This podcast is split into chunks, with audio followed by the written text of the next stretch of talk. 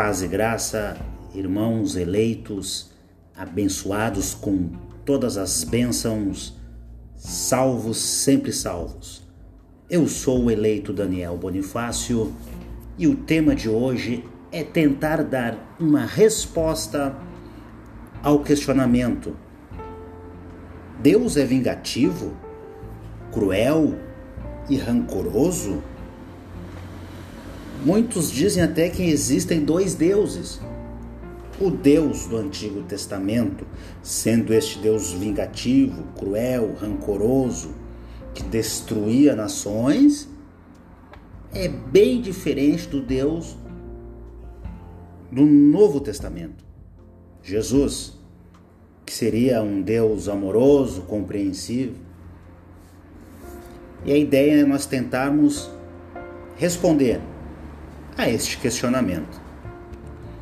Vamos começar dizendo que não existe essa possibilidade de dois deuses, do Deus do Antigo Testamento ser um e do Novo Testamento ser outro.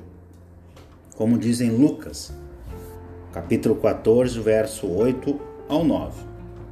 Disse-lhes disse-lhe Felipe: Senhor, mostra-nos o Pai e o que nos basta. Aqui Felipe estava questionando Jesus, porque Jesus falava muito de Deus, o Pai. Sempre falava do Pai. Então Felipe questiona Jesus. Tá, Jesus, então nos mostra o Pai. Aí nós estamos satisfeitos, já nos basta. Versículo 9: Disse-lhe Jesus: Estou há tanto tempo convosco e não me tendes conhecido, Felipe? Quem me vê a mim, vê o Pai. Como é que tu me diz, mostra-nos o Pai? Então aqui já derrubamos o primeiro argumento de que existem dois deuses diferentes. Não. O mesmo Deus do Antigo Testamento se manifestou em carne. E quem vê Jesus, vê ao Pai. Na verdade, Deus não é vingativo. O que acontece são consequências naturais dos nossos atos.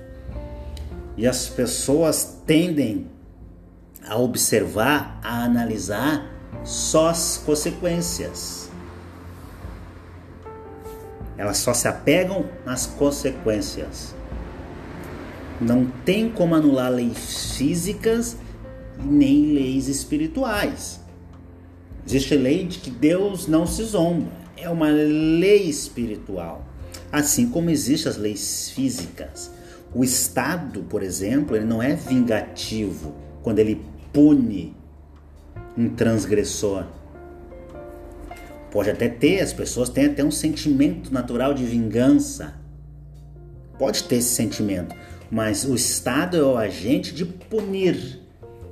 E ele não está se vingando, ele está punindo uma consequência de um transgressor da lei. É assim que funciona. As leis físicas são assim. Não existe mais vingança com as próprias mãos. Não. Tem o agente que executa a lei.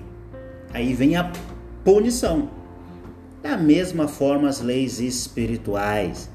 Deus, ele trazia juízo, vingança, justiça é isso que Deus trazia no Antigo Testamento.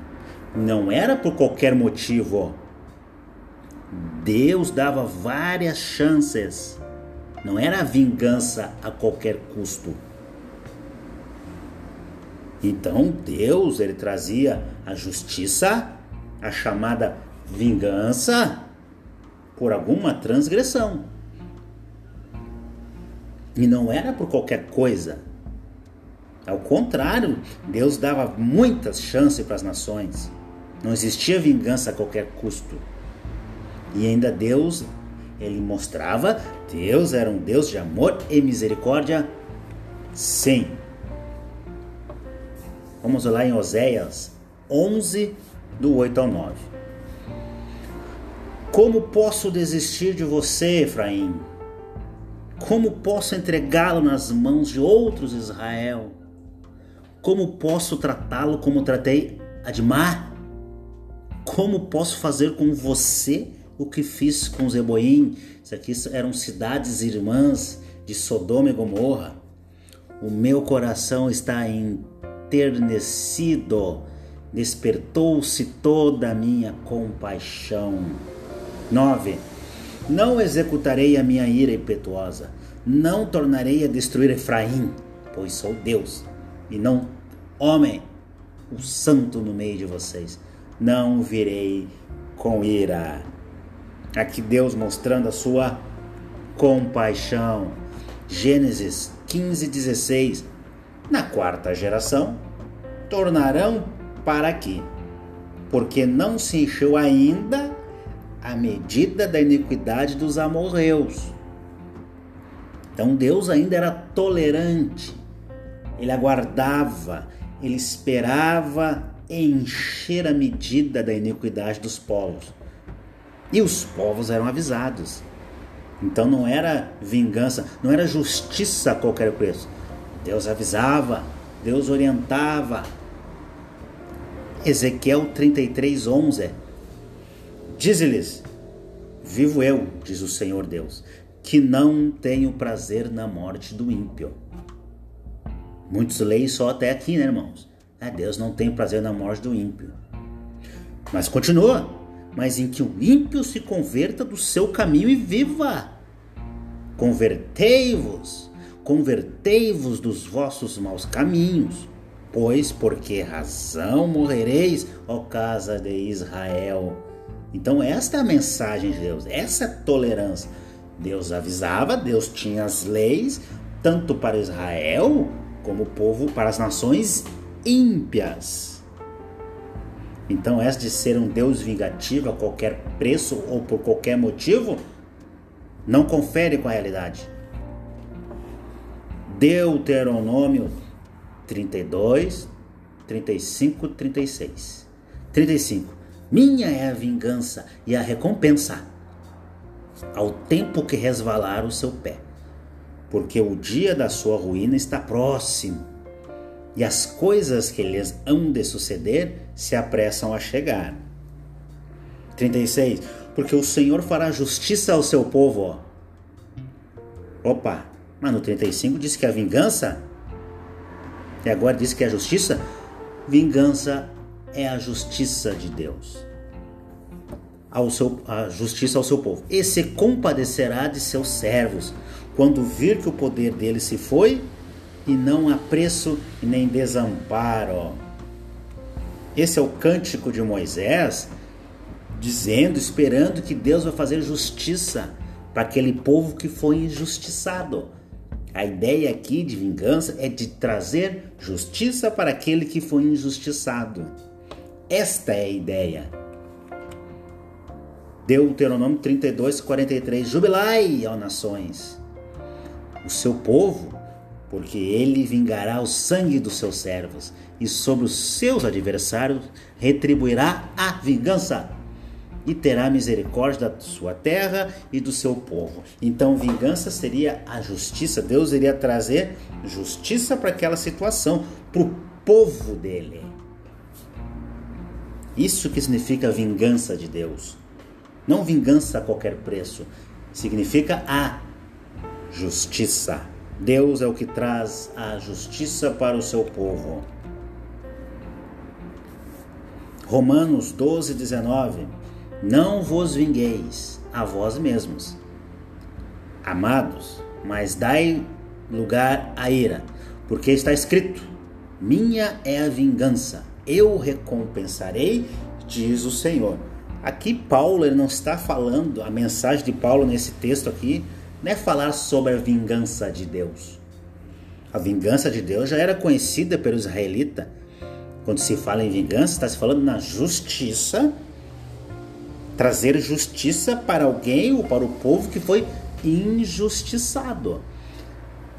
Alguém que infringiu as leis e as regras teria que vir a justiça, teria que vir a vingança sobre esse povo ou sobre essa pessoa. E aqui Paulo não está falando a vingança. O texto aqui, a ideia do ensinamento de Paulo não é sobre falar de vingança de Deus. Vamos olhar o contexto. Nós lemos Romanos 12, 19. Romanos de 12, 12 a 14. O que, que, que é a mensagem que Paulo está trazendo? 12. Alegrai-vos na esperança, sede pacientes na tribulação, perseverai na oração. 13. Comunicai com os santos nas suas necessidades, segue a hospitalidade. Aqui são preceitos, são ensinamentos que Paulo está trazendo para a igreja, como um verdadeiro cristão deve se comportar. 14. Abençoai aos que vos perseguem, abençoai e não amaldiçoeis. Olha aí, irmão, olha a mensagem. 17. A ninguém torneis mal por mal. Procurai as coisas honestas perante todos os homens. Aqui Paulo está ensinando como um cristão deve proceder, deve agir com honestidade, integridade. 18. Se for possível, quando estiver em vós, tende paz com todos os homens. Essa é a nossa mensagem hoje em graça.